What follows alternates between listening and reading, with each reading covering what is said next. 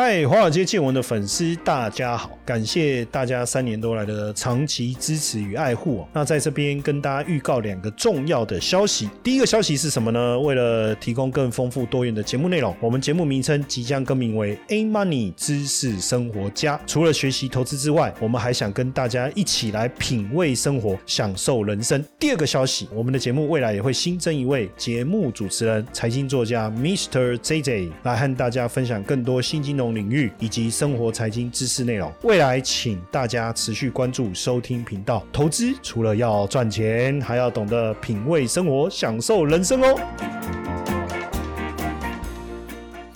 股票市场千奇百怪，见怪不怪。大家好，我是古怪教授谢承彦。好话不啰嗦，先来介绍今天的特别来宾。哦，六老师，翻新范大。大家好，各位这个华尔街见闻，还有这个 A Money 知识生活家的观众们，大家好，我是繁星林志安，我又来了。对啊，你也那那阿北更小过来哦，没有啦，是我邀请的啦，因为实在是哦，这个太受欢迎了。因为上次繁星老师哦，他来聊了一下黄金。而已哦，哦，没想到引起极大的一个回响。当然，我特别再跟大家介绍一下哦，因为实际上范鑫老师过去也一直非常热心哦，在很多的媒体跟大家分享他交易的心法。我们认识很久了哈，那时候也是因为我们都受邀一些单位哈，那一起共同演讲，后来就越来越好。主要是我们两个都爱喝啊，但是我们今天都没喝，今天都没喝，因为我们想说我们要用一个比较清醒的态度来跟。大家分享今天的内容。那因为呃，范新老师本身过去在两岸三地呢，主要的部分就是负责操盘。他过去也在一些大学担任这个正言社，正言是那个佛教那个有没有？正言法师。你上个礼拜说你换个梗哦，换个梗梗爆这个梗梗用过了是吧？哦，那他也担任这个正言社的指导老师，这个很不容易哦，因为呃三两三嘛，对不对？不是好汉不上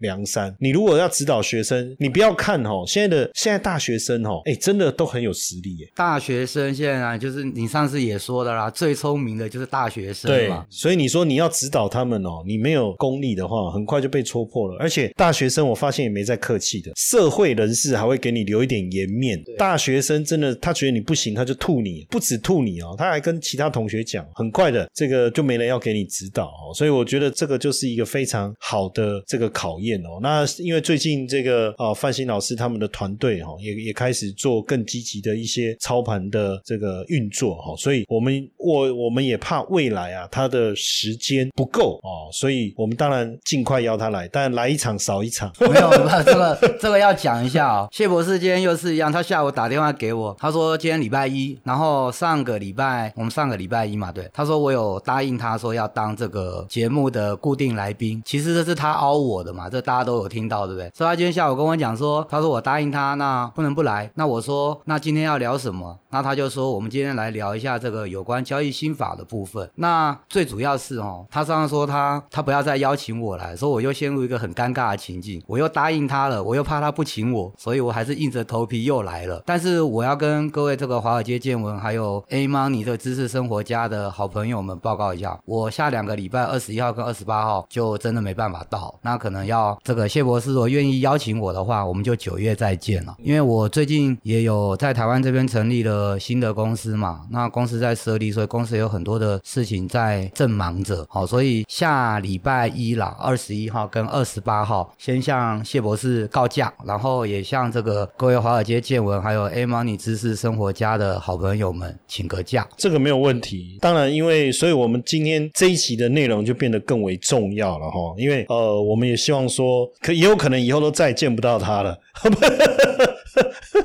你看，你每次这样子的话，都让我觉得很严肃。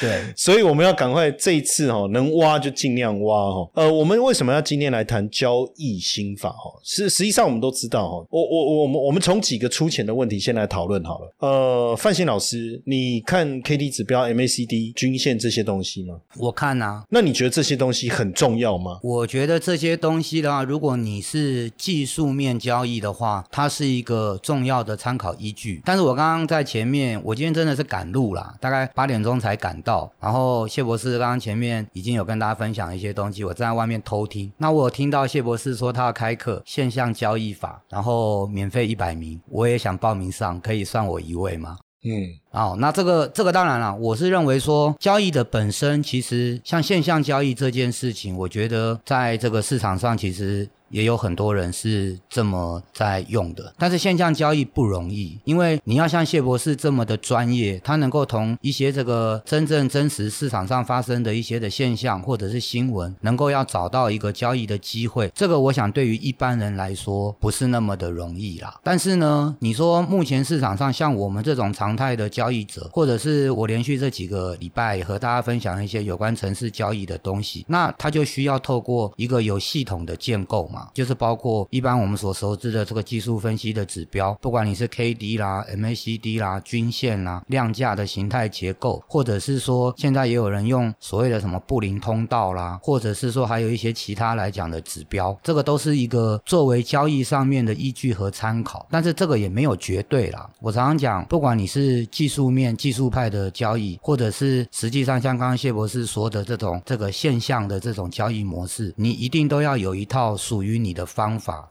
而且你你是不可变的。你讲那个布林波林格嘛？对，我跟你讲一个很好笑的事情。嗯，就是几年前，应该是疫情之前吧，我忘了是哪一年，就是应该是一八还是一九。嗯，然后那时候波林格要来台湾，嗯，然后呃找我，嗯，当这个呃演讲嘉宾跟他一起，嗯。你知道那时候那个他们负责邀请的那个经纪公司啊，啊还是公关公司邀请我，我说波林哥他不是死 啊，不是他不是已经不在了吗？他怎么会不在？哦，误会大了，因为因为我们总是觉得很多很厉害的指标都是百年前来讲的部分，很早就流传于世的嘛，什么呃呃波浪理论啦，对不对？这些嘛，哇，那真是误会大了。不知道是不是因为这样，后来他就没有邀请我。好，你继续。当然，我我觉得你刚才讲的这个这个部分哦，因为我们今天想要讲交易心法哦，那交易心法是一个很坦白讲一个很大的题目啦。对，因为大家都想到找一个交易，我们所谓的圣杯，简单来讲就是呃，你能够找到一个打破天下无敌手哦，永远能够帮助你就是持续获利的一个方法，还是我特别用了一个呃谐音梗叫圣杯，剩下悲哀。但是就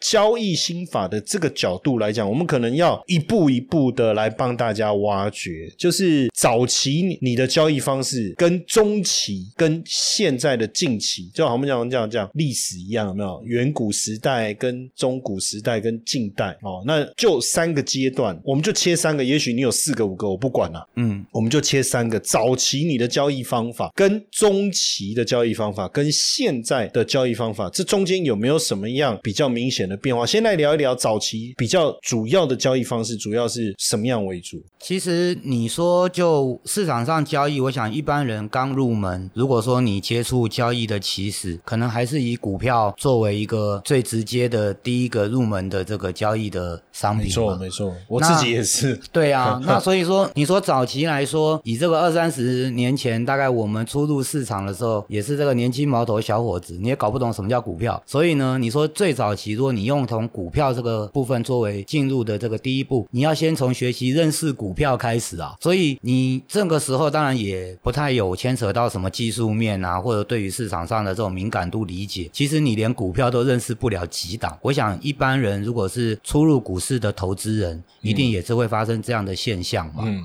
对，那到后来就是说这个前面是股票嘛，那那后来这中间当然也经历了很多的一个增长、成长，然后到中期的时候，交易的核心主要是什么？交易的中期，我觉得大概每一个人也都差不多吧，就是说你要开始来讲的部分，能够放大你能够操作的资金部位啊，那就是从认识了股票，你可能学习了一些基础的一个方法，然后一般人就会误以为自己能赚钱，我们也是走过。这样子的一个经历过程啦，嗯，但是在中期的这个状况当下的话，我认为对一般人来说，甚至我们在那个阶段，都是会有一个这个交易上来讲的一个想法，就是希望能够放大自己的操作部位。像我讲一下我自己的经历好了，其实我刚接触股市，然后到后来就是算是自己开始自立门户操作，嗯，我真的是两百万新台币在市场上起家了，嗯。但是你说以两百万的资金在市场上要做股票，其实，在早期那时候也真的是不容易啊。但是会有一种兴奋感。对，但是当你有两百万的时候，你就会开始想，我什么时候会有五百万啊？然后一千万，对我两千万、五千万、上亿的资金在操作。对，那绝大多数，我认为一般人可能对于操作来说，我曾经也跟大家分享过啦。当然，以我们作为操盘人之后，这个认知又会不太一样。一般人可能就是操作的部位都有限，也许你做个三五十万、一两百万啊，你会去奢望五百万个部位或一千万的部位，那你也许会觉得，那这样子我在交易起来是不是能够更得心应手？那会不会更好做？或者是你会不会认为说你的获利会等比的放大，更容易赚到钱？其实我觉得这个就是在交易上面的一个迷失啦。事实上，你的资金部位越放大，你整体来讲的获利率其实是会下滑的。那只是一般人的迷失，是因为你没有碰过那么大的钱嘛，你才会奢望说这个你要放大你的资金部位，大概是这个样子。这个我是觉得每个人可能在交易的中期的过程，好，你都会面临到这样子的一个一个这个迷失啦。这这个这个部分还蛮重要的，我觉得可以讨论一下。也就是说，当我有二十万的时候，我会希望我那一年赚二十万，对不对？这报酬率是一百趴。但是当我的资金到一百万的时候，可能我也会用杠杆啊、融资啊什么 whatever。这个时候可能你的你你你会希望赚五十万，报酬率是来到了百分之五十，但就降下来，金额变大了，但是报酬率是下滑。但当你拥有一千万的时候，如果按照你刚才的意思是，我可能就赚个两百万，是。这两百万比我之前的五十万已经多了四倍，多三倍了，大概五十万的四倍。可是这个报酬率已经降到剩百分之二十，是。这时候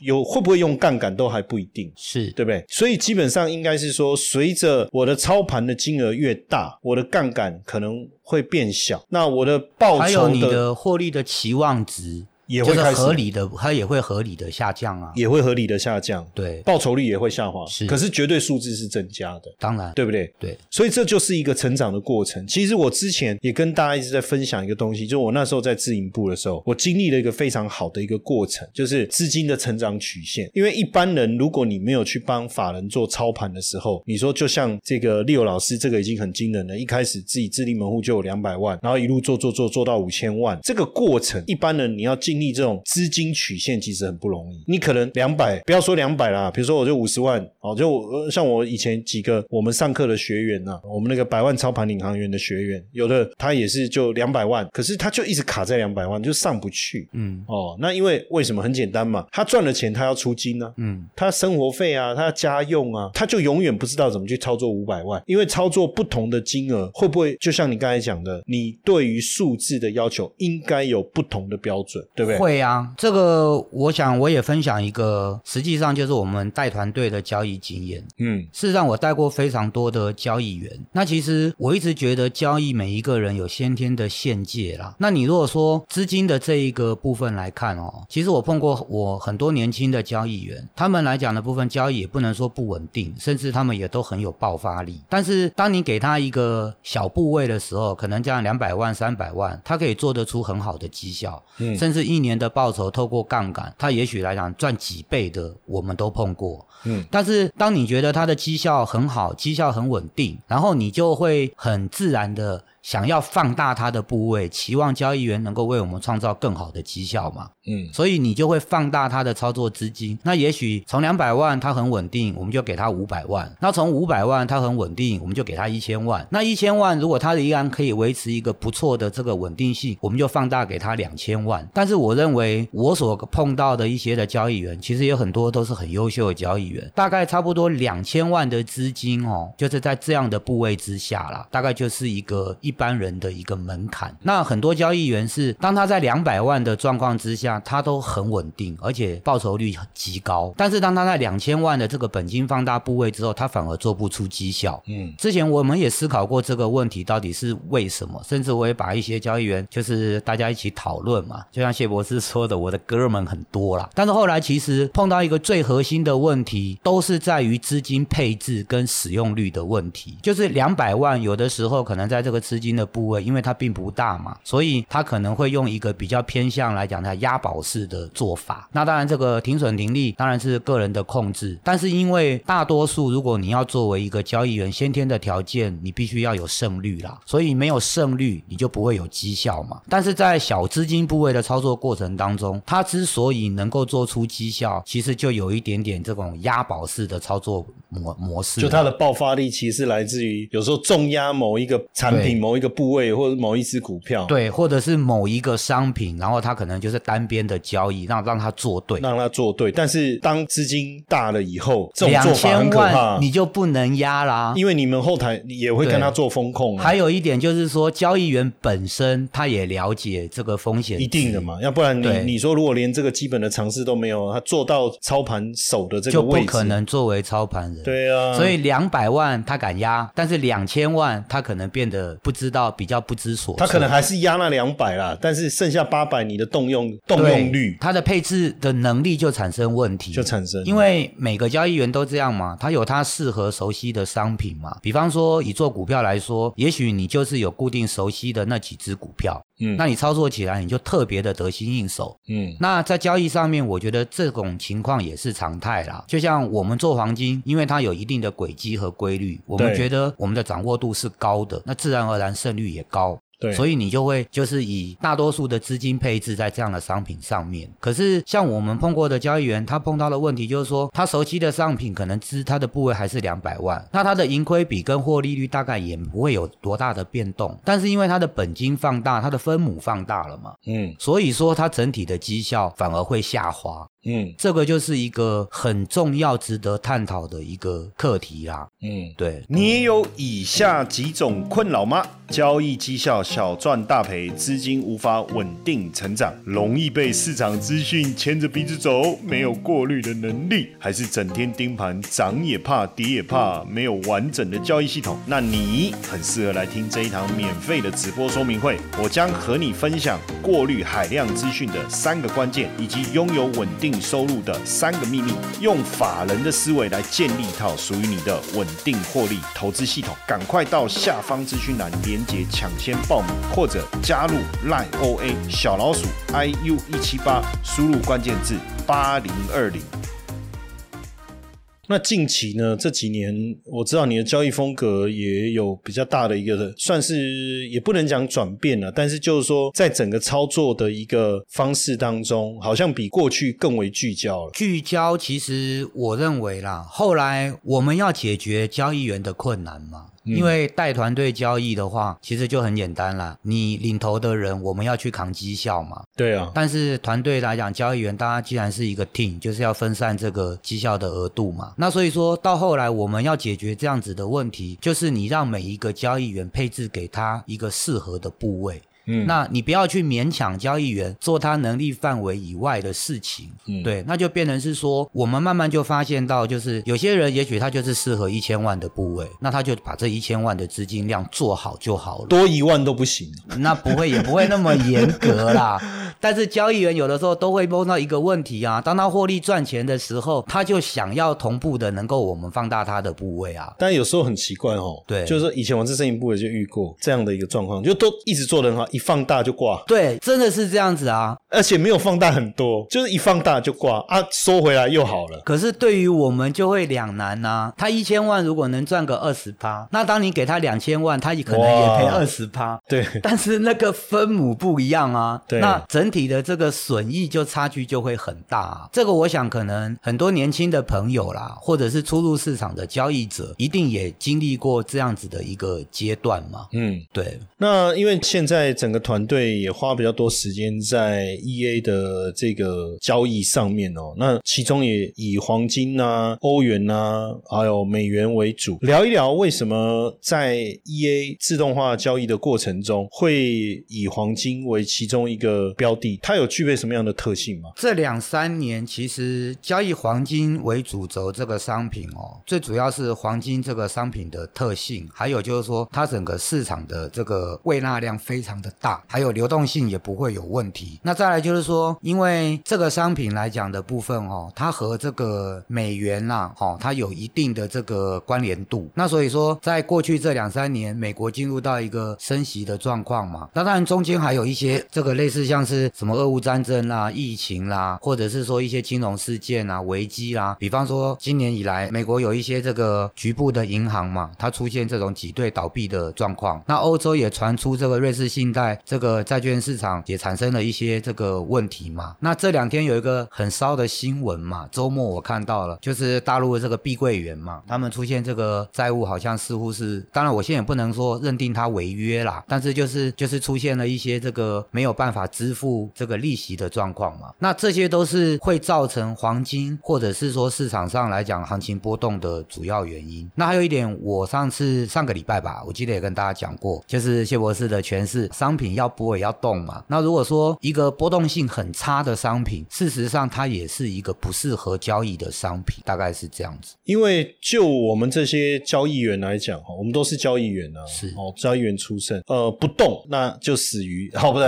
对，是啊，没有错，你这个用词就绝对的精准，绝对的精准，对对对。那好，那如果行情不动，那你期望从他身上获得什么？但如果他能够稳定的配息，那也许是一个资产配置的思维。可是因为我们在做交易的，英文叫做 T R A D E 嘛，哦，那加个 R 就变 trader 嘛。嗯，那既然是 trade，trade 就是来回嘛，你可以讲贸易嘛，是哦，那就你也可以讲往来嘛，买卖嘛。那在这个过程中，它自然就会一直产生的就是进进出出 turnover 嘛。嗯，那所以对交易想要交易的人来讲，行情不痛苦，不是说我掌握不到它会涨或跌，那反正我永远赌它涨，那一百次总是会对五十次，总有一半的机会会对吗。但是如果它都不动，我连猜的机会都没有。但是这个问题就是说，如果你是一般个人的交易投资。因为你个人能够决定嘛。事实上，有的时候我觉得做投资啦，这个当然也是交易心法哦，就也跟今天的主题很相关。我跟大家分享一个东西啦。其实我觉得做投资这件事情，时间呢，它是最小成本，而且它是必要成本。嗯，但是对于我们在市场上就是带团队做交易，因为你会有绩效的压力啊。嗯就是你不可能压单一的一个一个标的，那如果它一年不动，两年不动，那没有获利，第三年就算它涨三倍，那我跟你讲，公司已经倒闭了。这这个就是一个这个就像那个广达一样嘛，压了十年以后，没想到在这一年狂喷。那之前大家做航运压了二十年，总算狂喷。是，所以这个不行投资跟交易它是两回事嘛。嗯，这个是我一直不断的在跟大家传达的一个观念，就是不要把投资跟交易画上等号，也不要把交易跟赚钱画上等号。它基本上来讲的部分，从来就不是等号嘛。那谢博士刚刚提到，就是说，那万一商品来讲，它真的是处于一个不波动的状况之下，那该怎么办？对啊，那就是你要做有效的分散和配置啊，你不能够配置在单一的商品之上啊。那如果说来讲的话，当行情来讲它进入盘整嘛，就是虽然你透过了配置，那可能就是说来讲啊两三样的商品，这就像我举例好了，我们不要讲商品，因为讲商品可能对一般人太陌生，我用股票来举例好了，就好像很多人说鸡蛋你不要放在一个篮子，那也许就是说你在一个有限的资金之下，你配置到两三档的股票上面，或者三五档的股票上面，但是你一定会遇到过这种，你买的股票它就不涨啊，嗯但是你看到你没买的股票它就狂飙啊，嗯，那这个时候就会陷入到一个很麻烦的一个人性的这个迷失嘛。那我要不要换股？要不要换？这就难说啦。那有的像高速公路排队理论啊，你切到隔壁车道，你的车道就动了，隔壁车道就不动了。对，那就是除非像谢博士一样啊，因为我觉得谢博士的交易心法，上个礼拜也跟大家在节目上分享过啊。像他对于这个债券的部分的这个投资，他愿意是长线的配置，对所以你天天都在等它跌嘛。他天天来讲的部分啊，都跌五趴，你最高兴了嘛。对，对，所以这个就是一个交易的思维啊。那我这么讲的话，就是说，如果说你股票，我们大家都发生这种现象，甚至有的时候，我听过很多的这个年轻的朋友，或者是初入股市投资的朋友，他们都是会有一个状况哦，就是溃败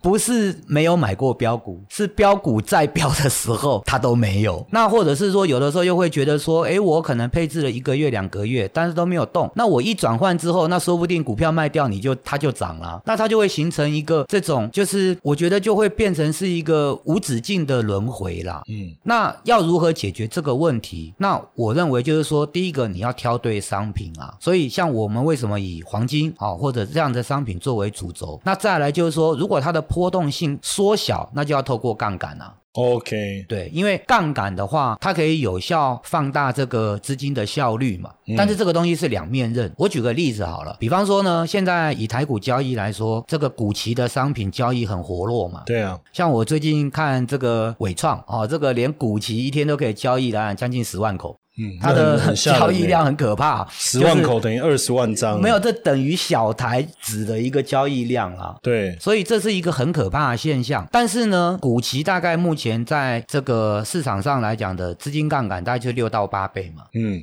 那所以说，也许伟创的股票它的波幅不大。嗯，好，举个例子，假设它当天上下的震荡幅度是两趴，但是你透过股期的杠杆放大，那也许它股价波动两趴，实际上你的损益就会变成十趴啊。那这样子的话，当然在商品不波动的情况之下，或者是波动系数变得比较小的时候，那只要你做对，它还是会有一定的波动率。那透过杠杆，它一样可以赚钱呐。嗯，对，大概就是这样子。嗯，所以这个当然，因为呃，如果以单一个股来讲，交易量有时候真的是有时候看到很多，有时候突然又会变少。可是因为毕竟像黄金啊，哦这一类的产品，它毕竟是央行也在投资嘛，大妈也在投资嘛，那所以它的交易量是非常非常的惊人。要再怎样让它不波动哦，不太可能，都还是很波动。对对对对对。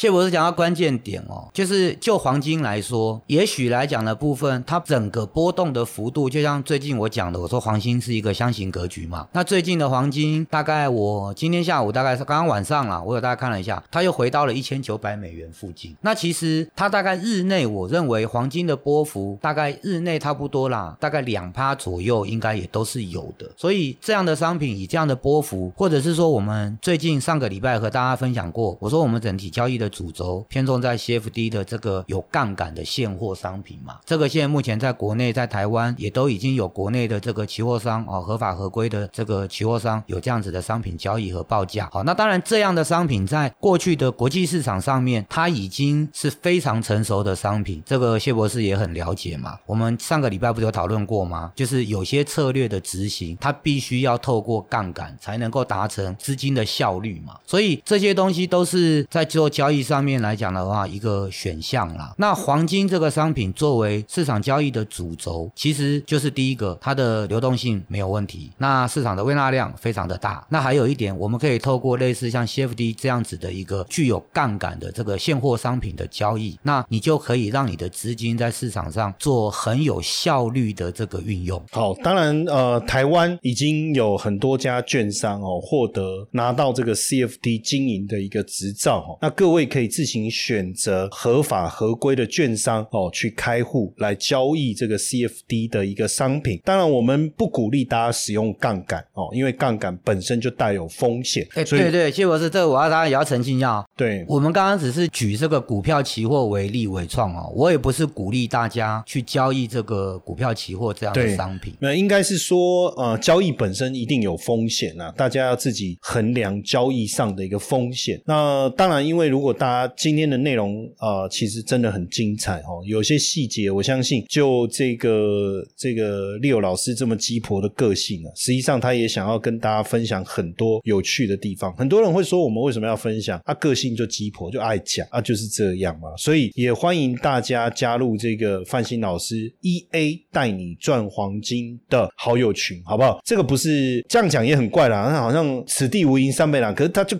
就真的不是诈骗群了，好不好？我们两个在这个地方直接跟大家分享，大那大家有兴趣再加到繁星老师的 E A 带你赚黄金的好友群。当然，因为九月份哦，九月份范鑫老师有机会哦，跟他的团队来开一门免费的线上课哈。那当然，这个课程他只希望针对他们的赖好友，只针对赖好友啦，好不好？也一样哦，限额一百名。对，那所以呢，也也希望大家先到这个 E A 带你赚黄金的群组里面，那到时候课程的相关讯息一出来哦，就会跟大家来公告哦，所以请大家先加到 E A 带你赚黄金的赖好友。好，因为今天我们当然在讲交易心法，其实心法是一个呃聊得深，那你可能听不懂；聊得浅，你会觉得有讲跟没讲一样。但是对在我们两个在市场上都已经二三十年，我们在聊有些东西，你可能是轻描淡写，可是却是我们累积了非常多痛苦的经验所换来的一个充满智慧的答案哦。所以到底是圣杯还是圣杯，还是罩杯？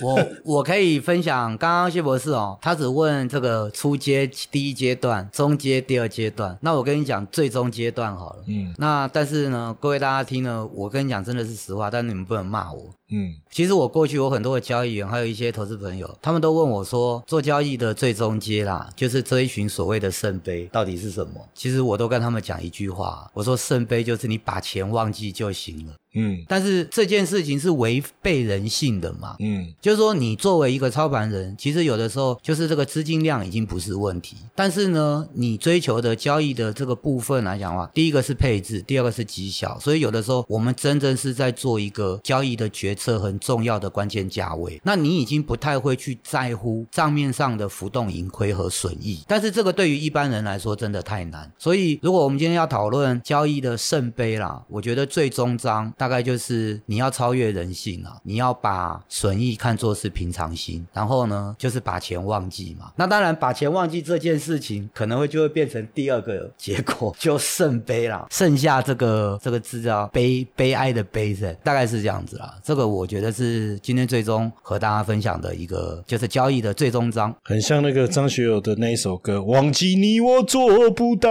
哈，就是忘记钱也做不到，要忘记部位真的很难，很难。但是当然呼应一下，最后呼应一下刚才利友老师讲哦，就是忘记这件事，其实透过 E A，其实 E A 就没有是，他不会去记得或者是感情用事嘛。那因为现在就 A I 的一个导入来讲，对于在量化的部分，其实也带来非常多的辅助的功能了哈。所以这个部分后续在未来九月份哈，在后续九月份利友老师他们团队的一个课程当中，我相信有机会哦，再好好的来。跟大家做分享，好不好？有，我们有规划，有讨论一些事项啦。可能在九月份接下来这个课程里面，会跟大家分享，就是说在 E A 的城市交易这个多策略的运用上面哦，这个前两周也都提到了。那如何把你的资金做有效的配置？就是可能分散在两个商品或三个商品，它不是集中在单一商品的这样子的一个交易模式。嗯，就是有效的配置啦。嗯，对，大概会跟大家分享这方面的一些经验。好。好非常好哈，那所以大家赶快到 E A 带你赚黄金的好友群，好不好？那随时等候这个课程的一个消息。好，那今天当然再次感谢这个六老师哈，来线上哈跟我们分享，好不好？谢谢六老师，谢谢各位听众。嘿，各位铁粉们，如果喜欢华尔街见闻，请大家多多按下分享键，让更多人能听到我们用心制作的节目。你们的一个小动作，是支持我们节目持续下去的原动力哦，快去分享吧。